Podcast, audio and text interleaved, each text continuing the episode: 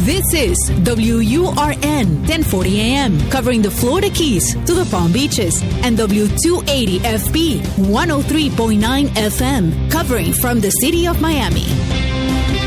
Un idioma, todos los acentos, una sola señal, una emisora de actualidad Media Group. Comenzamos a desandar otra hora en el programa de El Profe Morales. Almost heaven. West Virginia, Blue Ridge Mountain, Shenandoah River. Life was old then, older than the trees, younger than the mountains, growing like a breeze. Country roads,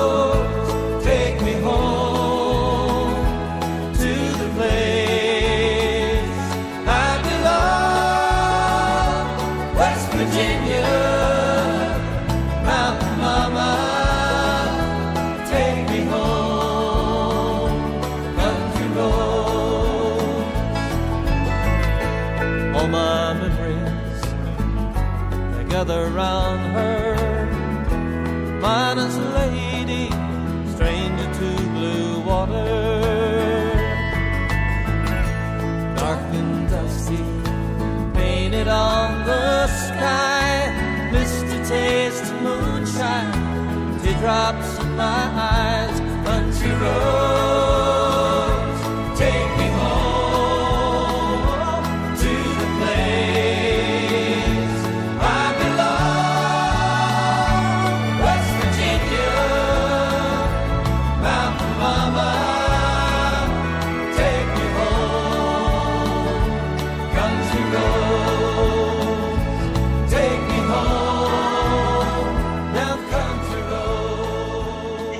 Continuamos con el programa del profe Morales hasta las 6 de la mañana.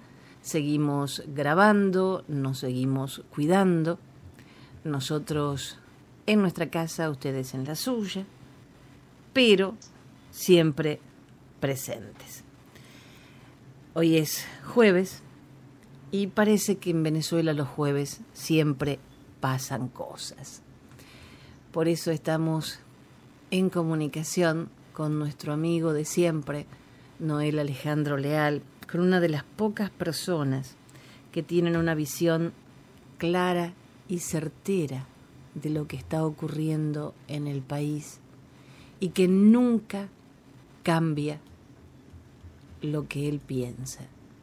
Siempre piensa primero en Venezuela, después en Venezuela y por último en Venezuela. Noel, muy buenas noches. Buenas noches, Jenny. Buenas noches, profe. Y buenas noches a todos los que nos acompañan hoy. Gracias, Jenny. Noel, eh, hay muchas noticias. Hoy, precisamente hoy, eh, jueves, se llegó a una solución en Venezuela, se aprobó la ley antibloqueo.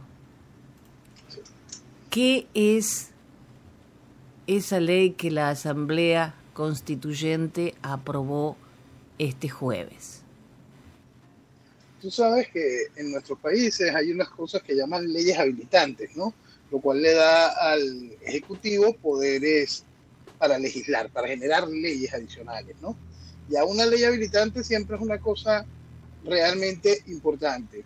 Eh, parte del proceso de destrucción que vivió Venezuela este, fueron las primeras dos leyes habilitantes que se le otorgaron a Chávez. Ya después del proceso constituyente, a Chávez se le dieron dos leyes habilitantes más, ¿no? Para poder seguir avanzando en el proceso de, de, la instauración del, proceso socialista, que no... no la parte de la carpintería, propiamente dicha, del proceso socialista, se logró eh, a través de las dos leyes habilitantes. Entonces, imagínate que esta ley antibloqueo es una ley habilitante con esteroides. Uh -huh. Entonces, este, es muchísimo más poder todavía en manos de, del Ejecutivo este, se asegura un espacio en el tiempo, en la misma ley, para poderse modificar y cambiar y, eh, y auto, auto extenderse en el tiempo, tal como los distintos decretos de, de emergencia económica que creo que ya se han ido multiplicando año con año. Y, y ahí está, pues. Entonces, el sistema, el, sistema legislativo del país es, un chiste, es una cosa absurda y ridícula. Pero el régimen siempre intenta hacerlo legal en base a su manera de entender la justicia y las leyes. Y siempre cuenta con el espacio de hacerlo dentro de un marco pseudo democrático que eh, si bien dicen no reconoce, la oposición dice no reconocer la Asamblea Nacional, pero entonces discuten con el fiscal que fue impuesto por esta Asamblea Nacional, este, o se juramentan los gobernadores que siguen perteneciendo a los partidos a través de esa Asamblea Constituyente, o se discute si se participa o no en unas elecciones dispuestas por esa Asamblea Constituyente. Entonces, de más está buscarle la legalidad o ilegalidad a, la, a, a esta ley antibloqueo que viene a darle a Maduro muchísimo más poder cuando todo el proceso jurídico legislativo del chavismo está envuelto en ilegalidad e ilegitimidad. Hace años yo escribí un artículo que después dio espacio para una pequeña presentación, está incluida en Venezuela Vetada, que se llama La ilegítima legalidad de la revolución. Y ahí expreso precisamente cómo fue el desmontar toda la estructura legítima para poder hacer algo tan ilegal como fue el proceso constituyente de 1999 y cada uno de los pasos. Esa presentación después crece a una segunda parte donde se llama la legalización de lo ilegítimo y cómo cuando ya no se contaba con el apoyo popular para legitimar, este, ya no podían decir esa mentira para legitimar lo que están haciendo ilegal, venían a través de las estructuras legales, llámese el Poder Legislativo o a través del TSJ, la construcción de la legalización de todo lo que le era ilegítimo al gobierno. Entonces, lo que estamos viendo aquí es otro avance dentro de esa inmensa mentira que es la justicia y la legalidad en Venezuela. Por eso también siempre insisto que pretender eh, buscar soluciones dentro del marco jurídico legislativo, dentro del marco constitucional, a, a una tiranía entronizada, para planteárselo simplemente hay que ser un imbécil, porque de otra manera es imposible. O sea que esta ley le da a Maduro más facultades que las que derivaban del estado de excepción por emergencia económica. O sea que ahora, en realidad, como dijiste bien, le dieron esteroides. Le dieron esteroides. Es muy importante también en la exposición de motivo de la ley la, el señalar de manera mm, frontal a los Estados Unidos como enemigo de Venezuela. Directamente al ser el causante del, del, bloqueo de cada una de estas cosas, este, todo lo que se va buscando es darle un carácter de conflicto internacional a la situación. Bien, evidentemente eh, Estados Unidos no se hace mucho problema porque ha sancionado a otro de los señores del gobierno, al a, ¿cómo se le dice? El testaferro de Tarek El Aizami. O sea, ahora el Departamento de Estado anunció el jueves 8 de octubre una recompensa de 5 millones de dólares por información sobre el empresario venezolano Samark López. Sí. Bueno, eh, uno de los testaferros de, de, Tarek lo que pasa es que esto es también bien amplio, ¿no? Y tú sabes que eh, ahora que sale esta, esta, este nuevo sancionado y cada vez se va abriendo más el, el, el, ámbito y empiezan a salir nombres que la gente no reconoce, también junto con eso están saliendo a, a la luz una serie de trabajos periodísticos que en, en, ese ámbito empiezan a identificar una serie de testaferros y salen y salen nombres. Muchos, mu muchos de esos listados que están corriendo por allí tienen 100% realidades. Enfoquen y van a ver una cantidad de nombres comunes ubicados en cada uno de los sitios. Hay otros que los están utilizando para venganzas personales uno que otro tiene un, un juego pendiente por alguna estafa previa en la que no Claro. participaron juntos o alguien que le robó unos reales a otro. Bueno, las cochinadas habituales también se van a colear en, en eso. Entonces, ahí también hay, hay muchísima información que se va a ir saliendo de manera real. Este, como siempre indicamos, este, eh, este expediente de lo que ha sido el desmantelamiento económico de Venezuela, con lo que es, los, sobre todo lo que está vinculado al desfalco de PDVSA, porque eh, es algo que está muy, muy bien documentado. ¿Por qué? Porque el dinero es perseguible. Y en eso los Estados Unidos tienen mucha experiencia y mucha capacidad para hacerlo. Entonces, todo lo que se giró en torno a PDVSA y a todas las filiales internacionales de PDVSA y toda la estructura asquerosa que, que, que, que Ramírez, que Chávez puso ya a Ramírez para la destrucción de PDVSA, todo eso está perfectamente documentado. Entonces lo que va haciendo los Estados Unidos es ir alando un, un hilo que de repente sale un nombre y se dan cuenta de que ese nombre está vinculado a otro negocio, que ese negocio lo lleva a un punto de tráfico de armas. ¡Pum! Ay, resulta que el que estaba allí es otro narcotraficante que está asociado a Tarek El Isami. Ajá, y cuando sucedió esto fue en el momento en que estaba Tarek El Isami como ministro de Pácata. Y entonces eso es lo que va haciendo la estructura que va alando ese hilo. Va buscando personajes que ya los tiene todos, ya los tiene toditos identificados, y cuando encuentran un hilito que le interesa, es decir, que le interesa a los Estados Unidos, sobre todo lo que está ligado a tráfico de armas o financiamiento directo del terrorismo, esos son los que empiezan a hablar. Eso es lo que empiezan a hablar. Por supuesto, el hilo conductor de el, el hilo conductor inmediato en ese movimiento de dinero es el narcotráfico, las cuentas de, de, PDVSA para poder mover esos montos tan gigantescos, este, y todo dentro del marco del socialismo, por supuesto. Sí, claro. Eh, recién hablabas de PDVSA y The New York Times sacó un artículo muy interesante. Venezuela, que fue una potencia petrolera, llega al fin de una era.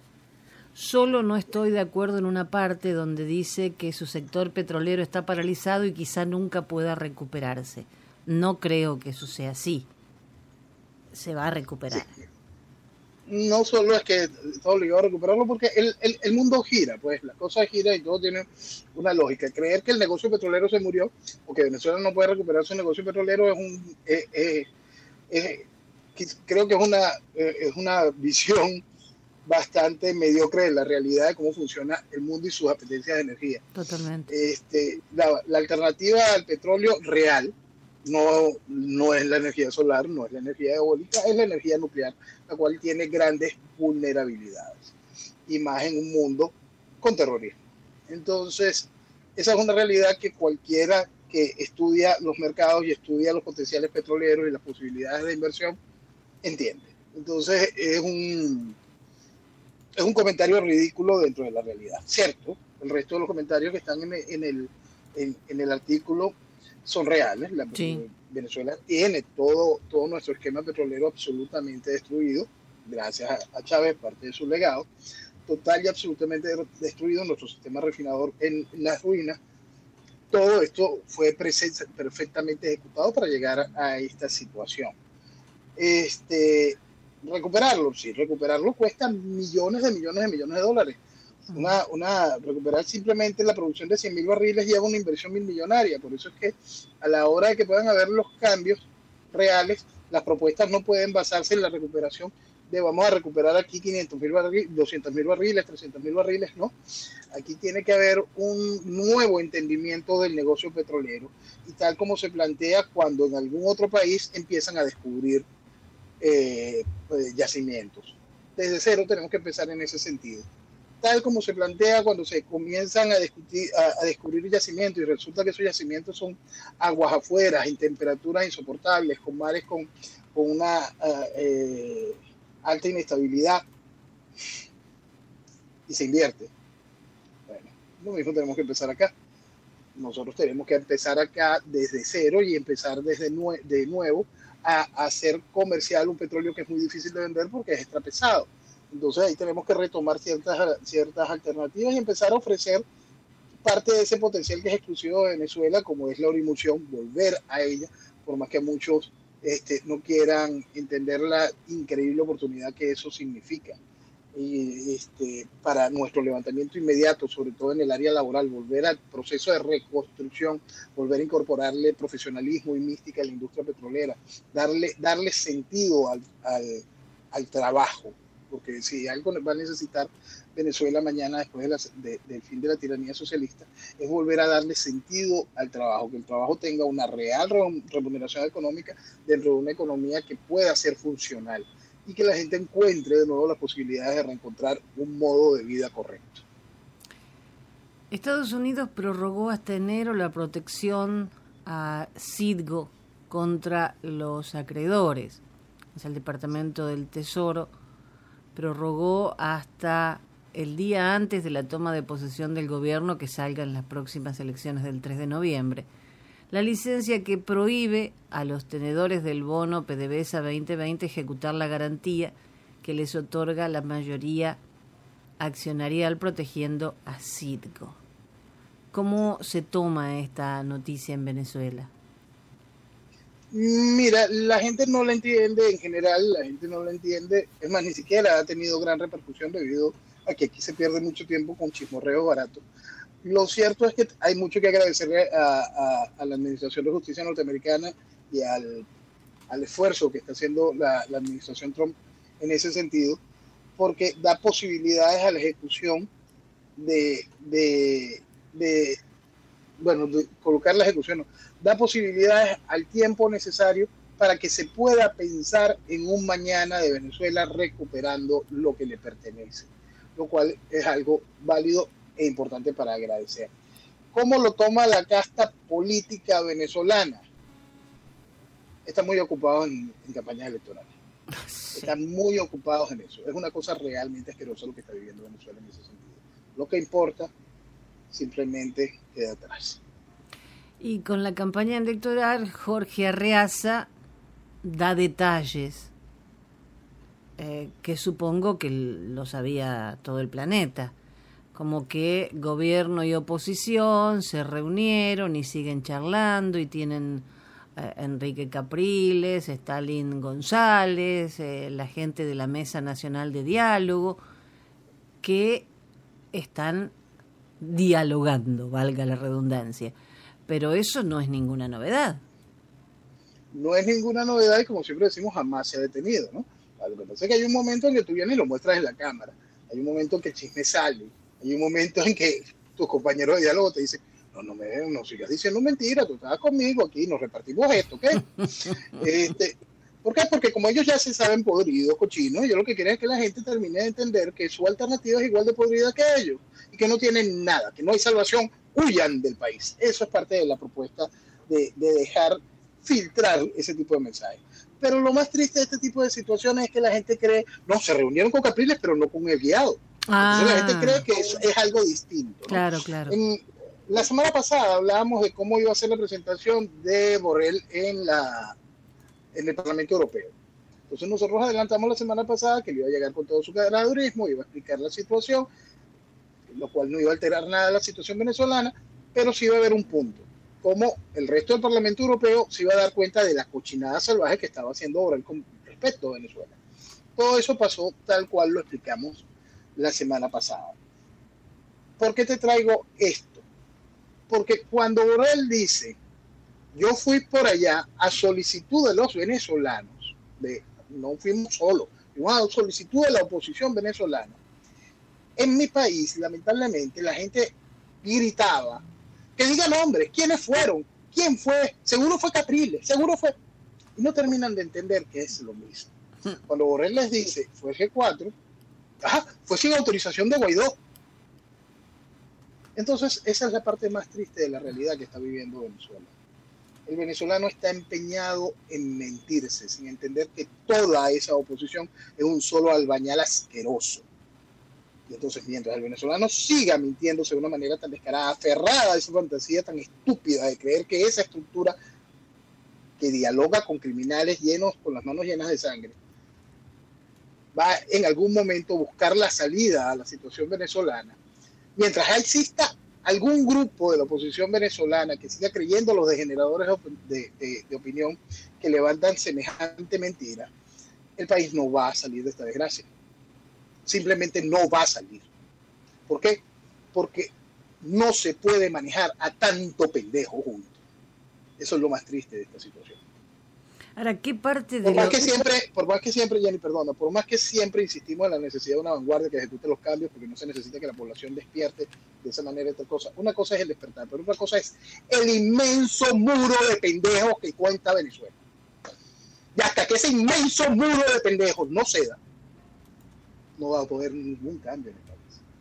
Entonces, para poder hacer que ese muro de pendejos ceda, hay que enseñarles y hay que mostrarles en la cara la verdad.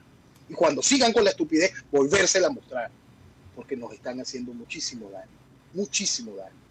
Lo bueno es que mucha de la gente que sí está despertando, aún con un despertar de veletas, empieza a entender que muchos de esos generadores de opinión son mucho, muy culpables de lo que los tiene aquí. Ya cada vez que uno de esos generadores de opinión salen con alguna banalidad, salen con alguna estupidez, salen con alguna de las tradicionales cosas que hicieron posible llegar aquí, cada vez tienen más y más rechazo, lo cual es algo muy, muy bueno y es quizá una de las pocas luces positivas que se está viendo en la Venezuela.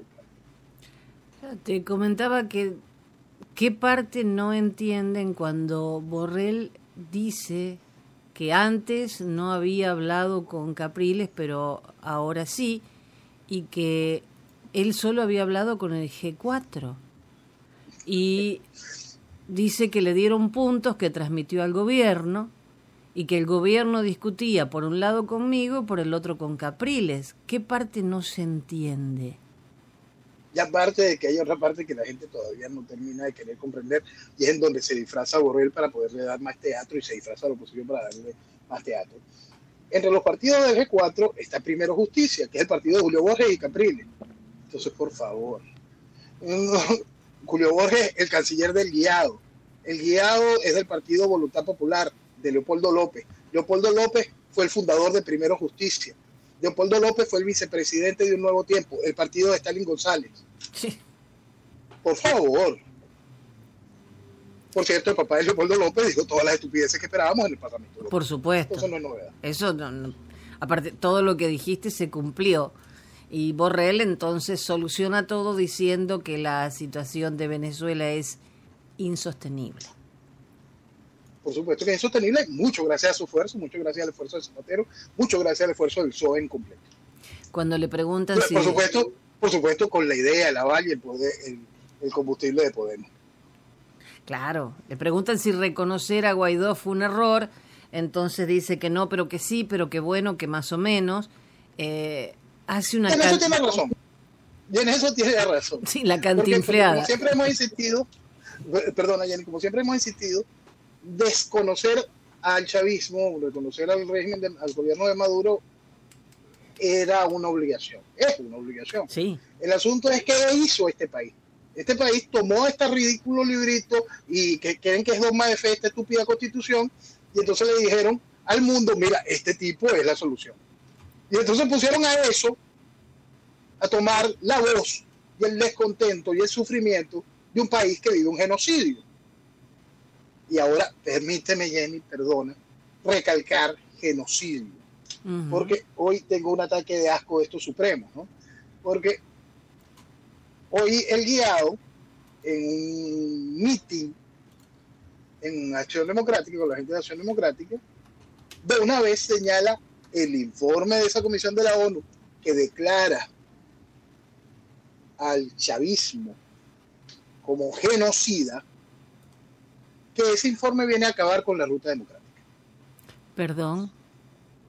lo que acabas de oír, porque es, es increíble poderlo mm, manejar, ¿no?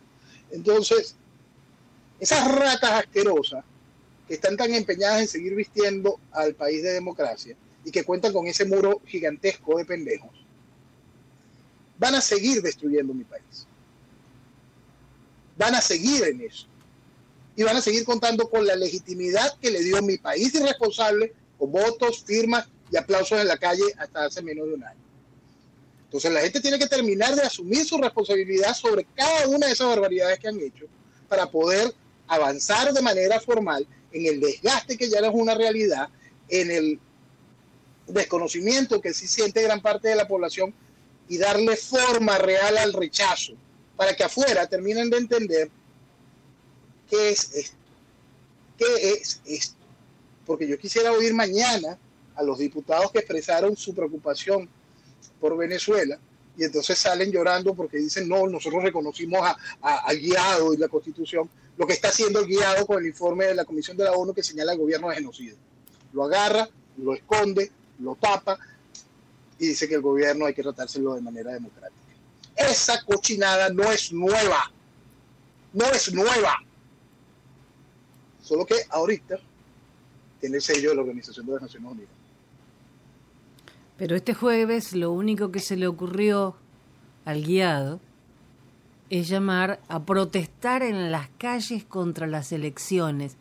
Espero que nadie se movilice, porque es una locura. tú, sabes que, es impresionante, ¿no? Esta semana, la semana pasada, eh, eh, los, los maestros, que, el profesorado venezolano que está increíblemente mal pagado, es una cosa de verdad, ofende sencilla, sencillamente lo que, lo que reciben de, de salario, este, tenían una protesta pautada.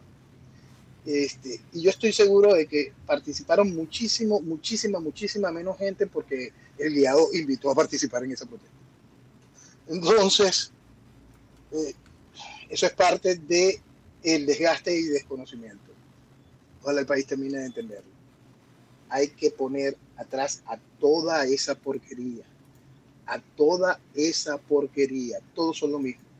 Si lo llamaron a usted a votar después del evidente fraude del 2014 que quedó demostrado académica y científicamente, y lo llamaron a usted a votar, esa persona, ese dirigente político, ese gran comunicador social, ese dirigente, ese gran director de universidad, ese eh, ese miembro de la conferencia episcopal sabía la verdad. La sabía. Hizo que se le vistiera la democracia esta desgracia una y otra vez. Todo en este país la sabía. Por eso fue la abstención del, del año 2005. Todo el mundo la sabía. Pero esas ratas se encargaron de volver a hacer lo imposible para vestir de democracia esta desgracia. Entonces cada vez que sale a una protesta puntual como esa, de vamos a protestar porque el, problema es este de las elecciones, estás legitimando el camino electoral. Eso es lo que está buscando hacer. Da mucha bronca, da mucho dolor leer que alguien diga un gobernante que respete a los ciudadanos y se respete a sí mismo debe estar atento a los reclamos de la gente por eso nos place registrar que el presidente legítimo de Venezuela, Juan Guaidó y la Asamblea Nacional hicieron lo correcto en convocar una consulta al pueblo en pos de una salida a la usurpación de la narcodictadura castrochavista. Da vergüenza. Y mucha, y mucha. Porque es parte de la demostración del altísimo desconocimiento con respecto a la realidad venezolana desconocimiento estimulado por una sociedad de veletas, porque hay que asumir esas responsabilidades. Pues. Entonces, por eso es que es tan importante el desconocimiento y el rechazo para que el mundo pueda entender la realidad. Esa Asamblea Nacional, aparte de ilegítima, volvemos con, a explicar que en este país no, tiene, no hay nada con legitimidad, este, genera, genera ese, ese problema, ese ruido de creer que ellos son una alternativa legal existe algún tipo de gobierno o algo en el país que siga vistiendo de democracia esto. Aquí la democracia, eh, aquí, como repetimos constantemente, el Estado de Derecho se murió en el proceso constituyente. El poco Estado de Derecho que tenía Venezuela se murió en el proceso constituyente de 1999. Y todo lo vivido de aquí para, de, de allá para acá, en, en el marco de la democracia, no es más que un asqueroso teatro. Y por supuesto un teatro donde participaron todos los venezolanos en cada elección. Sí, realmente no quiero seguir leyendo esta información porque que un periodista venezolano, aunque esté en Estados Unidos, legitime este llamado del guiado me parece espantoso. Es espantoso y son tantos, Jenny. Son tantos y en tantos lugares y con tantas mentiras. Son tantos y es tanto ese prestarse a la manipulación de la sociedad. Por eso es que si algo alegra, si, si hay algún tipo de lucecita, lucecita en todo esto, es esa sociedad que está empezando a señalar a los degeneradores de opinión. En su cara, cada vez que tuitean algún tipo de estupidez, se le señala, se le, se le, se le indica la cochinada que están haciendo. Este, pero aún lamentablemente tiene muchísima llegada. Todavía hay mucho, mucho país que, que le sigue concediendo credibilidad a gente que simplemente está ahí y ha estado ahí para hacer daño. ¿Por qué ahora eh, 40 portales de noticias han sufrido la censura del régimen? Eh, es periodismo independiente, ¿no? Ahí hay buenos y hay mucho, mucho palangrismo, mucho, mucha cosa barata, ahí hay de todo, ¿no? Lo que pasa es que eh, el, el, gobierno sabe hacer sus cosas, pues entonces, y aquí hubo un momento cuando, en el año 2007, cuando se cerró la señal de, se le quitó la concesión a, a Radio Caracas Televisión, que fue uh -huh. todo un, un suceso sí. en el país, un canal con más de 50 años de trayectoria. Bueno, cuando sucedió aquello, al ratico, a los meses, se cerraron 32 o 42 emisoras de radio. Fue una racia impresionante. La gente peleaba o recordaba dos o tres nombres nada más de las emisoras de radio que cerraron en todo el país. Lo cierto es que ahí también cerraron emisoras que tenían algún tipo de potencial en el mensaje que estaban enviando. Lo mismo sucede con esto. Cierras una gran cantidad para que se pierda en el ambiente eh, unos que otros que sí estaban diciendo algo medianamente importante. Uh -huh. Pero la gente simplemente no le presta atención a, a, lo sucedido porque también cerraron muchísima basura. Entonces, claro. todo, queda, todo queda olvidado y, y, va pasando. Pues. Eso es mucho de lo que ha hecho también el, el régimen con lo que es los presos políticos. Este gobierno desde el principio persigue, secuestra, tortura y mata. Y en ese avanzar ha, ha, llevado a prisión a cualquier cantidad de venezolanos que, que, han, que se han levantado frente a la tiranía comunista de manera real. Pero su lucha se ve opacada cuando metes politiqueros a, a, a la supuesta prisión política. Claro. De estos politiqueros que salen después muy bien y salen reconociendo que fueron bien tratados y que veían a su familia y todo lo demás, mm. mientras que el resto de los presos políticos o simplemente no declaran por terror o lo que declaran es, me torturaron de esta manera, me torturaron de esta forma, me torturaron de esta manera, hicieron esto, me desvalijaron, hicieron tal cosa. Y esa es la realidad del verdadero preso político frente al chiste del de preso político, este, parte de la utilería que necesita el resto. Lo mismo sucede con cada vez que cierran medios, lo mismo sucede cuando se ataca a, a, a, a cualquier cosa. Englobas un bojote de basura y dentro de la basura metes o tres, cuatro piezas de las cuales te incomodaban y quieres salir de ellas. Pero se distrae mucho la gente, por ejemplo, con el video de Luis Parra contando dinero o las compras que hace eh, en Europa. Entonces, en lugar de pensar en los problemas del país, se distraen con esto. Claro, se distraen con cualquier chisme, ¿no? Por eso es que hablamos siempre tanto de la sociedad de Veneta que no entiende la realidad del problema, pues. Luis Parra es exactamente lo mismo que todos los demás, la misma porquería. Es un producto primero justicia, igual que hubiese sido un producto del PSV. Este, no hay nada que decir con respecto a eso. De verdad, simplemente no hay nada que decir. Pero es que no hay nada del otro mundo. Esos videos son del año pasado. Esos videos son del año pasado. Le andaba por el mundo de, defendiendo a, a Saab, este, al Saab, otorgando cartas de buena, de buena conducta por toda Europa, diciendo que él era más bueno que el Carrizo, este, con la autorización de la Comisión de Contraloría que estaba en manos de Voluntad Popular. Bueno, entonces, bueno, Ahora, con el tema Saab, aparentemente vamos a tener que esperar tres meses más porque hablan de que su extradición pueda despertar sospechas de fuga. Entonces ahora vamos a pasar Navidad y no va a pasar nada. ahora encontraron también el trámite de llevar a un tribunal panafricano.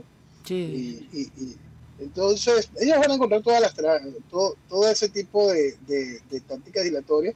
¿Por qué? Porque para eso está Garzón, pues que es uno de los No, claro. de esa, de esa justicia internacional. Preguntémosle a Pinochet cuánto se demoró. por eso. Entonces, eh, es histórico cómo funciona ese tipo de cosas.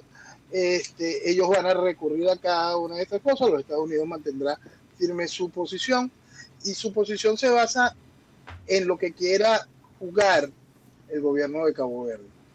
Si Claro. el gobierno de Cabo Verde decide ser flexible cada vez más con los intentos de las solicitudes de justicia que hace Garzón, se va, va entrando, va, va- va- vamos a ver cómo poco a poco de repente empiezan a salir unos que otros escándalos de narcotráfico que en los cuales seguramente eh, lamentablemente Ramo- eh, Cabo Verde esté involucrado como puerta de entrada de, de droga que proviene de Latinoamérica para entrar a Europa.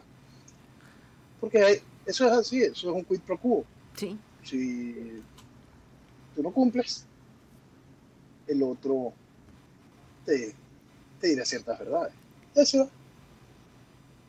Pero Saab dejó bien en claro que los 700 millones de dólares de Liechtenstein no son de él.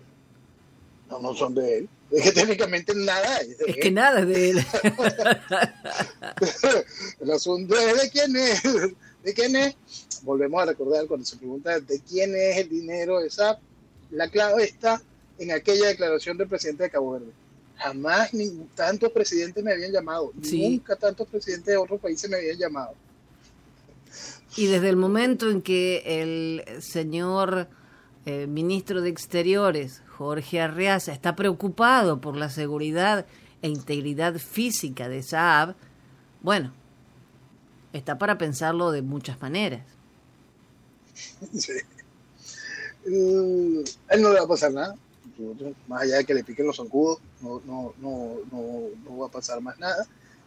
Al final yo sigo, yo sigo creyendo que en algún momento será extraditado a los Estados Unidos. Todo esto sigue siendo, todo esto sigue dentro de un marco de una fecha, una fecha clave de noviembre, Ujú, 3 de noviembre. Sí.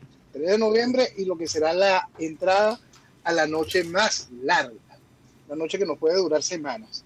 Este, porque si bien para, para mí es más que evidente la reelección de- del presidente Trump, eh, tanta cochinada que se está haciendo con el voto por correo y tanto ruido pagando millones a encuestas falsas y cada una de estas cosas Sí. y pagando a, a- a degeneradores de opinión de alta factura para que digan cualquier cantidad de estupidez, este, va a generar un ruido adicional a la hora de poder decir que existe, que la reelección se obtuvo.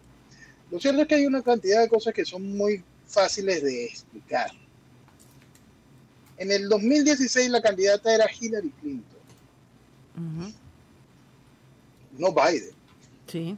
Aquella era respetada, Biden nadie le ha parado nunca. Para desgracia del mundo, aquella era respetada.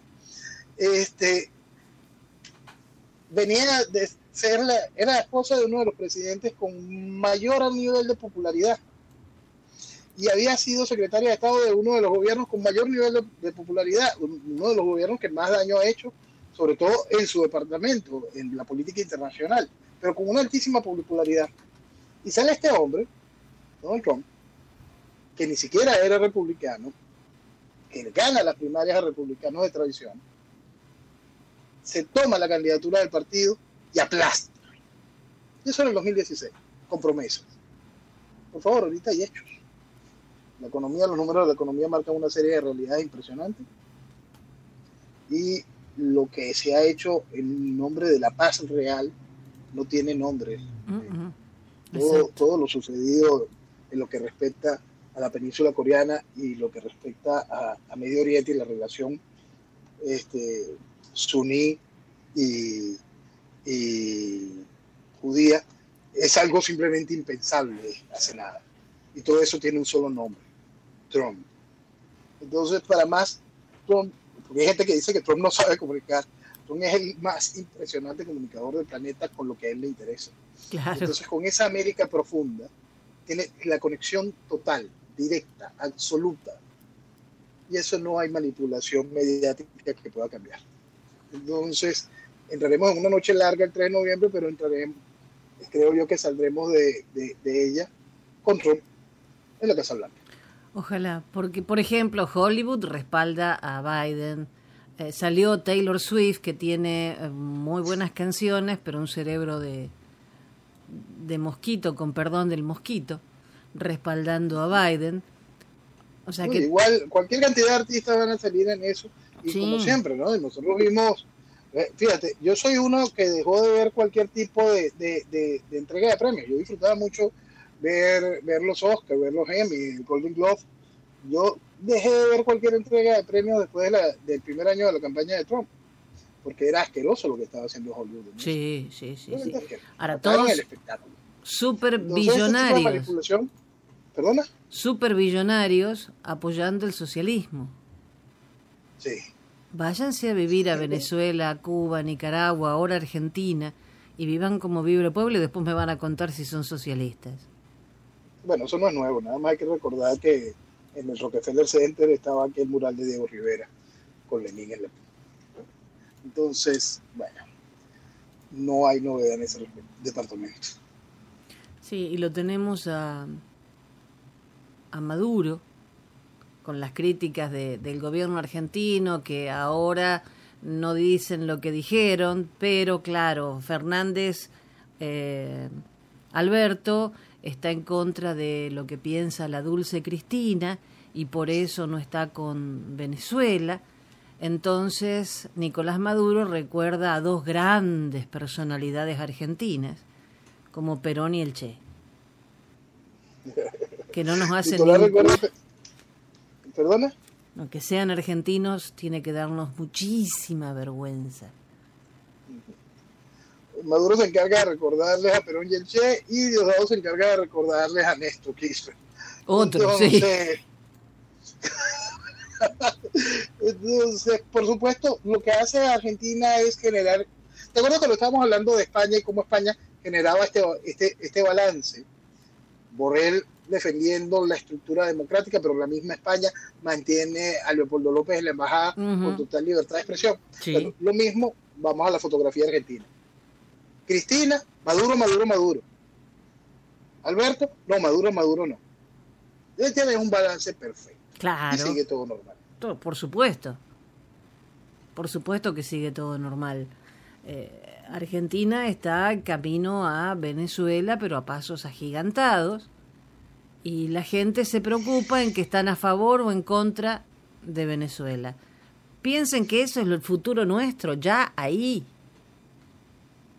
Ya ahí y a un proceso, lamentablemente, para serte sincero, llegaste a la espiral de destrucción avanzada, ¿no? Ya dentro de nada vamos a empezar a, cuando se repitan los números inflacionarios próximos a verse, este, vamos a estar entrando ya en el proceso hiperinflacionario eh, argentino, distinto a aquella hiperinflación de, de hace unos años. Sí, porque que, esta, esta es estrictamente causada por el gobierno, sí, totalmente. es metodológicamente impuesta por el gobierno.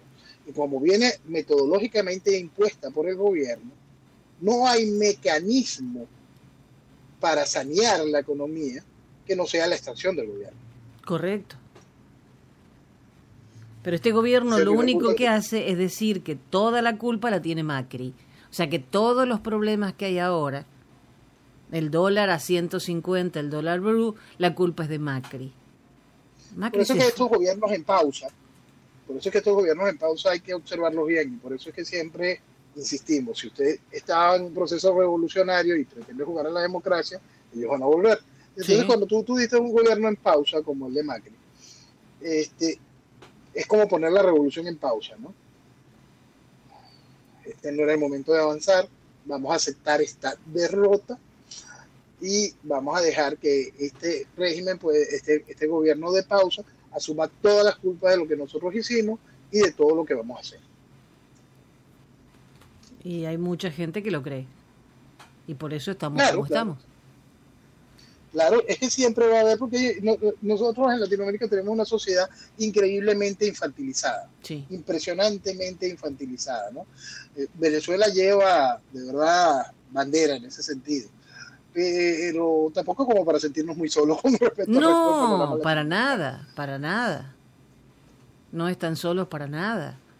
Porque cuando todavía escuchás gente en mi país defendiendo a Venezuela y a la pobre gente que se le está impidiendo cosas con el bloqueo estadounidense, no podés contestar Tú sabes que directamente. siempre, no. tú sabes que siempre existieron, que, porque hay un punto muy importante.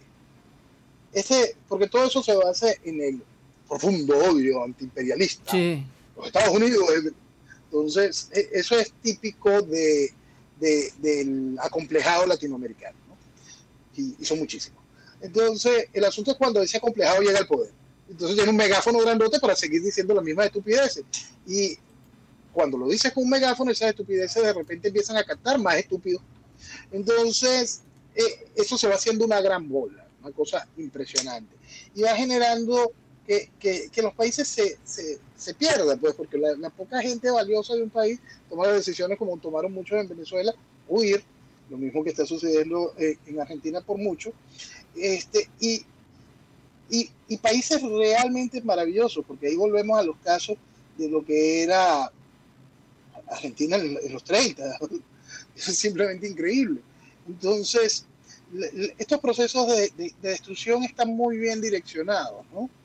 Y, y realmente no se entiende, no se entiende que lamentablemente dónde están las vías para la solución de ese tipo de situaciones. Por eso yo quiero recordar un- una cosa que, que va a llevar su desarrollo a explicarlo más adelante.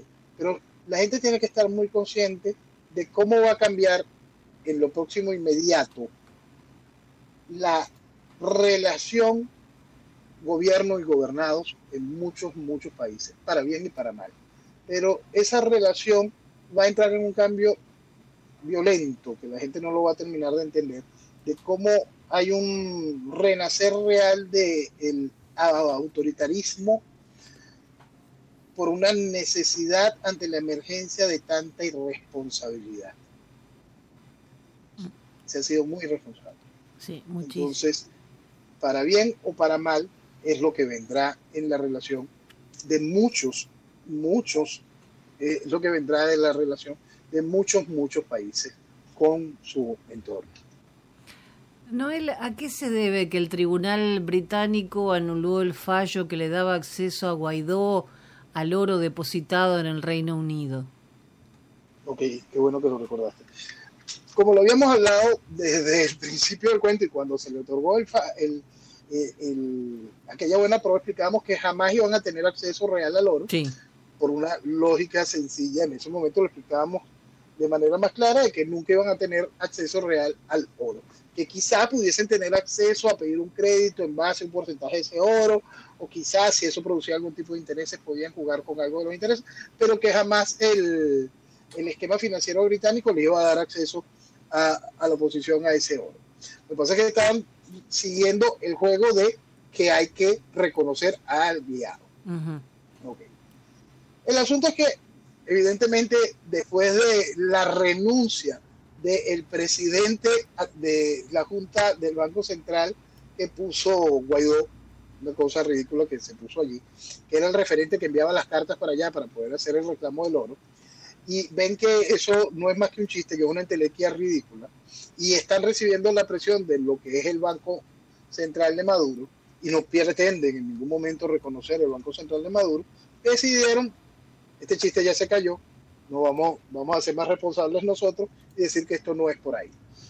¿Qué va a generar eso? Va a generar una de las cosas más importantes de las cuales tiene que vivir el país y aprender de ellas. Y esperemos que lo generen de esa manera. Lo que va a generar es que la decisión va a demostrar que en Venezuela no hay gobierno. No existe gobierno. sí, Que Maduro está ahí ilegítimamente, ilegítimamente y que Guaidó simplemente no existe. porque, porque no hay nada legítimo en Venezuela. Entonces, esperemos que la decisión de, de la justicia británica, del sistema financiero británico en este sentido, vaya hacia allá, para que se termine de comprender que en Venezuela no existe nada legítimo, nada, y que sustentar cualquier vía para la recuperación de Venezuela, para que Venezuela se reincorpore al mundo libre de alguna manera, sustentarla en base al librito ridículo es una profunda estupidez. Y que el venezolano termine de comprender que si quiere recuperar a Venezuela, la respuesta está en el uso de su derecho natural a la libertad. Me pareció interesante un informe que hizo el Atlantic Council titulado El nexo Maduro-Hezbollah, cómo las redes respaldadas por Irán apuntalan al régimen venezolano. Y lo hicieron un republicano eh, junto a una demócrata. Y me pareció muy, muy interesante que por lo menos eh, lo den a conocer, aunque ya era un secreto a voces, ¿no? que la presencia de Irán en América Latina eh, es realidad, no es amenaza. No, y es muy importante.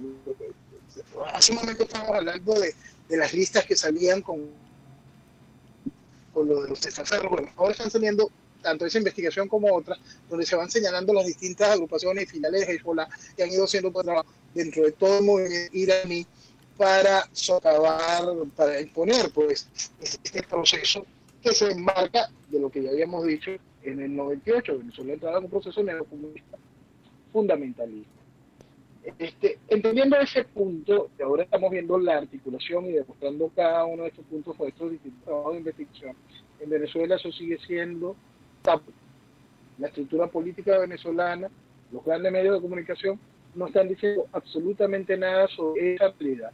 Realidad que durante muchos años he, estado insistiendo, otra realidad que supera, que, que espanta al mundo cada vez que se realiza algún tipo de informes de estos.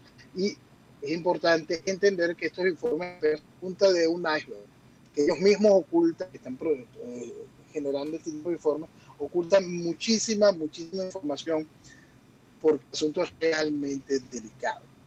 Realmente delicados.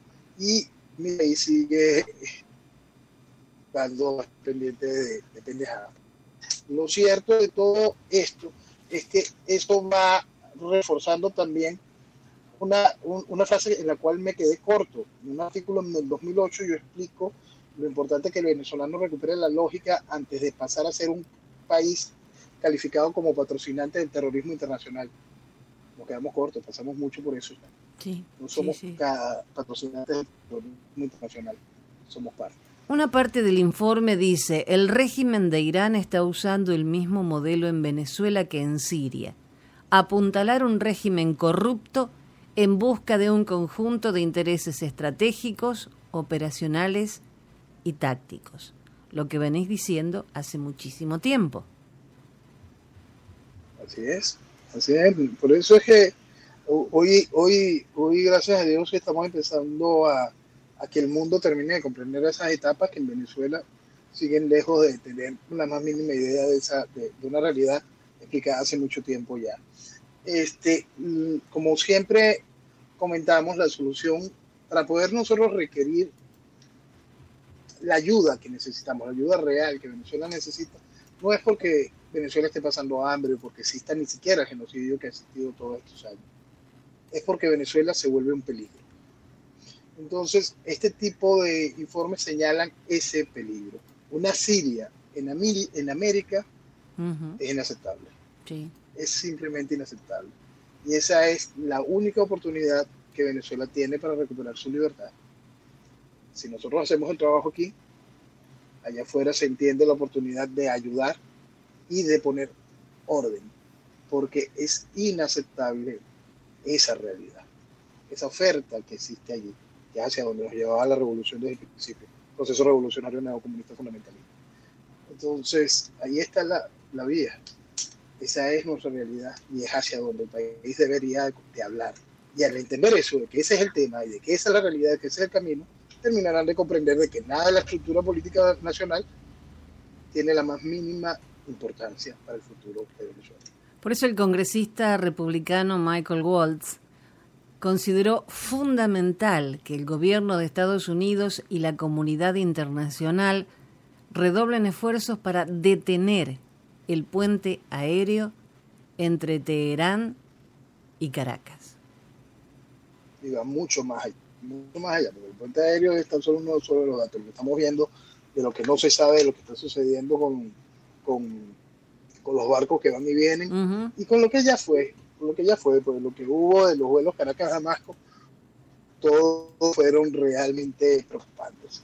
Entonces, eh, eh, y, hay algo muy importante, porque hay muchas cosas que, que ni siquiera están saliendo por Venezuela. Recuerda que Hezbollah tiene una estructura latinoamericana amplia. Entonces hay cosas aquí que salen vía Colombia, que salen disfrazadas y de Colombia se, se, blanquean un poco para poder tomar aquí el mismo destino. Porque Hezbollah es una organización multinacional del crimen que tiene muchas, muchas, muchos frentes y mucha capacidad de maniobra, todas financiadas por Irán.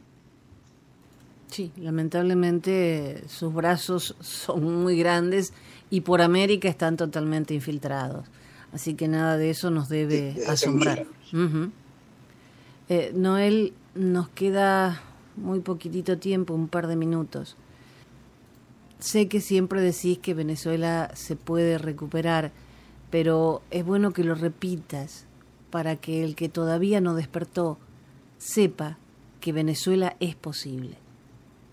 No solo que es posible, no solo que es posible, no solo que estamos en la obligación, sino que es increíblemente válido esta, es una tierra tan, tan maravillosa, tan maravillosa, muchos catastrofistas de esto que matan el, poderío petrolero de Venezuela, mátenlo, mátenlo, idiotas, maten hasta el poderío minero de Venezuela.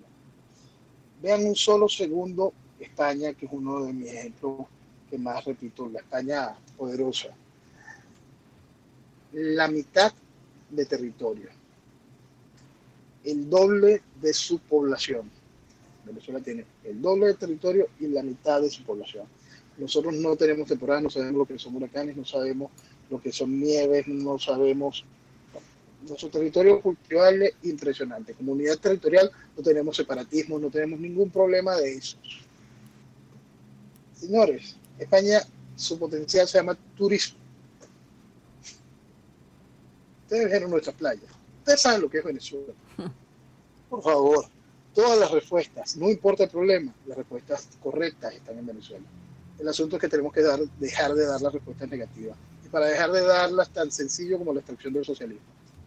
Extracción del socialismo, imposición del orden, conquista de las libertades en base a la responsabilidad. Y viva Venezuela. Viva Venezuela. Gracias, Noel. El profe Morales lo acompaña hasta las 6 de la mañana por Actualidad Radio.